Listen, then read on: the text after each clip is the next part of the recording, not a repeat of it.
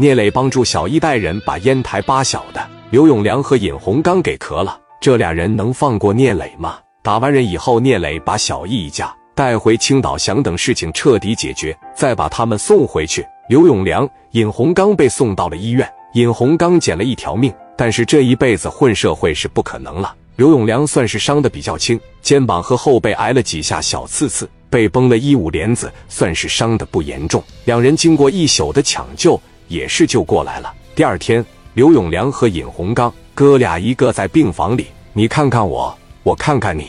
虽然让刘毅和史殿林打怕了，但是心里还是不服气呀。刘永良一心想把聂磊弄死，尹洪刚倒是觉得别和聂磊斗了。聂磊要三百万，还还价。给他个一二百万得了。刘永良一听，咋地？你怕了？我不怕。尹洪刚心想：你不怕？你昨天出卖我干嘛呢？你昨天都让人吓成啥样了？被小刺刺扎了几下，都给人跪下了。你他妈还说我你强？昨天跟史殿林打，你怎么打？我一瞅，你那个出手就不对，一拳打你后脑海上，就给你阵脚打乱了。刘永良说：“你他妈别吱声，我琢磨琢磨。”尹洪刚说。你要是想在青岛找人摆事，可以找一找龚老大。聂磊的电话打给刘永良了，你伤好点了吗？刘永良说：“你小子别他妈欺人太甚了。”聂磊说：“我欺人太甚了吗？我没欺负你呀！一会啊，我给你个账户，三百万一分都不能少，否则我现在就让王胜普上医院里边给你打回勺。你别看胜普之前没打过你，现在你这帮子人都废了，你还能行吗？六个小时的时间。”我允许你分期付款，在今天晚上十二点之前。说完，聂磊把电话撂了。聂磊电话进来之前，尹洪刚说找的龚老大是来西，大名鼎鼎的社会大哥龚电机。刘永良、尹洪刚这哥俩和他的关系挺好。刘永良把电话打给了龚电机，龚电机说：“你好，这不是开家长林肯的刘老大吗？你好，哥们，别闹了，我就是开了个小天然气公司。好，怎么了？给我打电话，有事啊？”确实是有这么一点小情况，希望能得到你的帮助。有时间的话，我跟你说说啊。你说吧，兄弟，我跟你打听个人，你打听吧。在青岛这一块方方面面，咱应该是没什么问题的。青岛有个聂磊，知道吗？供电机说欠他钱啊，还是想跟他合作啊。你别说认不认识，但是我这边通过朋友介绍介绍，我指定是能做到一块儿，我指定是能跟他说得上话。这小子这两年挺牛逼的，我在莱西听说他了。怎么地，你就说吧。之前我去了烟台，我也一直想找个机会帮帮你，你说就得了。刘永良把自己和尹洪刚被打的事告诉了供电机，说两个人差点没命了。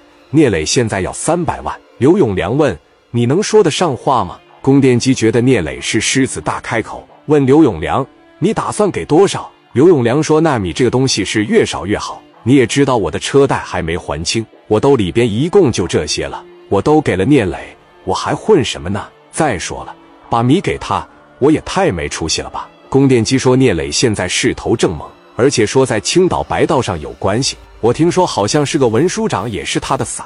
刘永良一听，你的意思就是整不了他呗？宫殿机说，刚才我不是跟你说了吗？我们青岛就这么大块地方，托托朋友，找找关系。那怎么地也能和聂磊说上话吧？我这边说一说吧。像你说的，要是一分钱不拿，肯定是不行。三百万呢，我这边给你还个价啊，能省下来的这一部分，然后呢，你给我三成怎么样？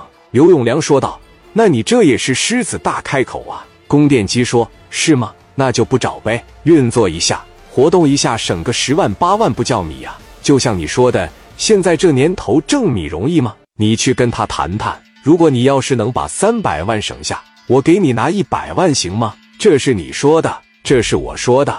行，你别管了。供电机说：“我给聂磊打个电话，约他坐一坐呀，跟他在一块聊一聊。”供电机让刘永良派一个兄弟带十万米过来，谈判过程做代表，全程参与，随时和他汇报进展情况。刘永良答应，随即派一个兄弟过来了。供电机和刘永良说：“是要是办好了。”你再给我补足，要是办不好，我留下三万，剩下七万我给你退回去。我这个人就是太讲究了。放下电话，供电机响，谁认识聂磊呢？把电话打给了市南区的一个开饭店的郑老板。嘿，哥们，我是莱西的供电机，你好啊，龚哥，怎么了？聂磊是你们市南的吗？是，他的公司叫全豪实业，就在我们饭店对面。你跟聂磊关系怎么样？还行吧？怎么地？你说吧。我找他有点事。嗨，他前两天上烟台给我一哥们揍了，打得挺厉害。完事以后还要三百万，杀人都不过头点地，对不对？老板说我可以把你的电话给他，我征求一下他的意见。我也不约他，你俩电话里谈，或者上我这儿来吃饭都行。那行，那你给聂磊说一声，莱西的供电机找他。这个哥们还是比较懂事的，了解聂磊的脾气。我不能直接就把电话给别人，回头聂磊埋怨我说不会办事呢。供电机就有点太装了，始终想压聂磊。